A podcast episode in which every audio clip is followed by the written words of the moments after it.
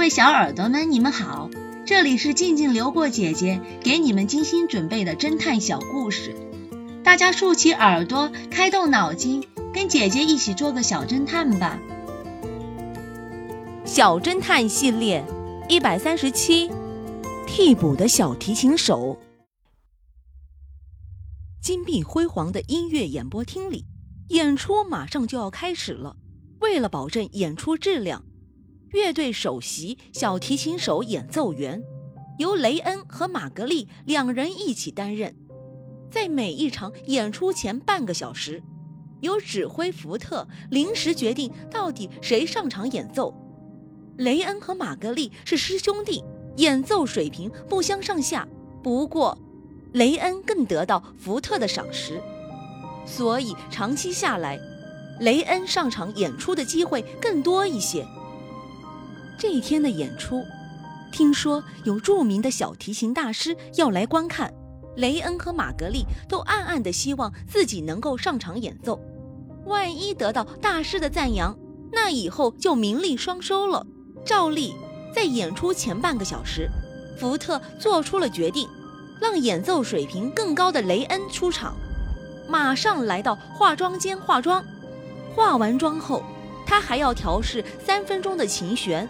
然后才能上场演奏。可是，就在开场的前十分钟，人们发现雷恩不见了。四处寻找之后，居然在堆放道具的小房间里，发现雷恩被人勒死。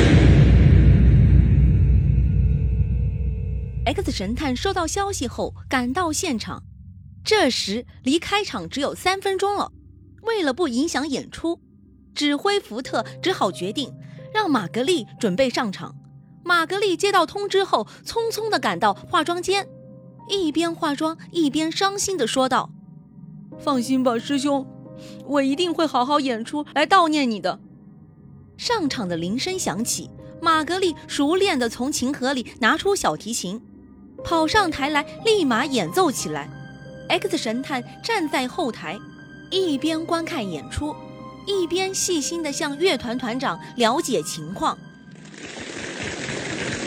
演出获得了巨大的成功。玛格丽那天发挥的特别好，她看到小提琴大师在向她微笑点头，表示赞赏。她谢完幕，兴高采烈地回到后台，却没想到 X 神探早就等着她了。他一到，X 神探立马严厉地对他说：“玛格丽。”恭喜你，演出非常成功。不过，这一切与你无关了。跟我回警察局吧。小侦探们，你们知道 X 神探是如何发现玛格丽是杀害雷恩的嫌疑犯的吗？下集告诉你们答案哦。婴儿的眼泪，这个故事的真相是。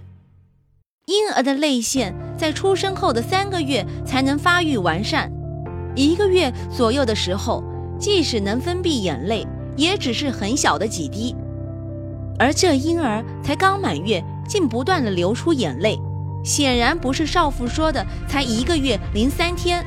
由此断定，这名少妇撒谎了。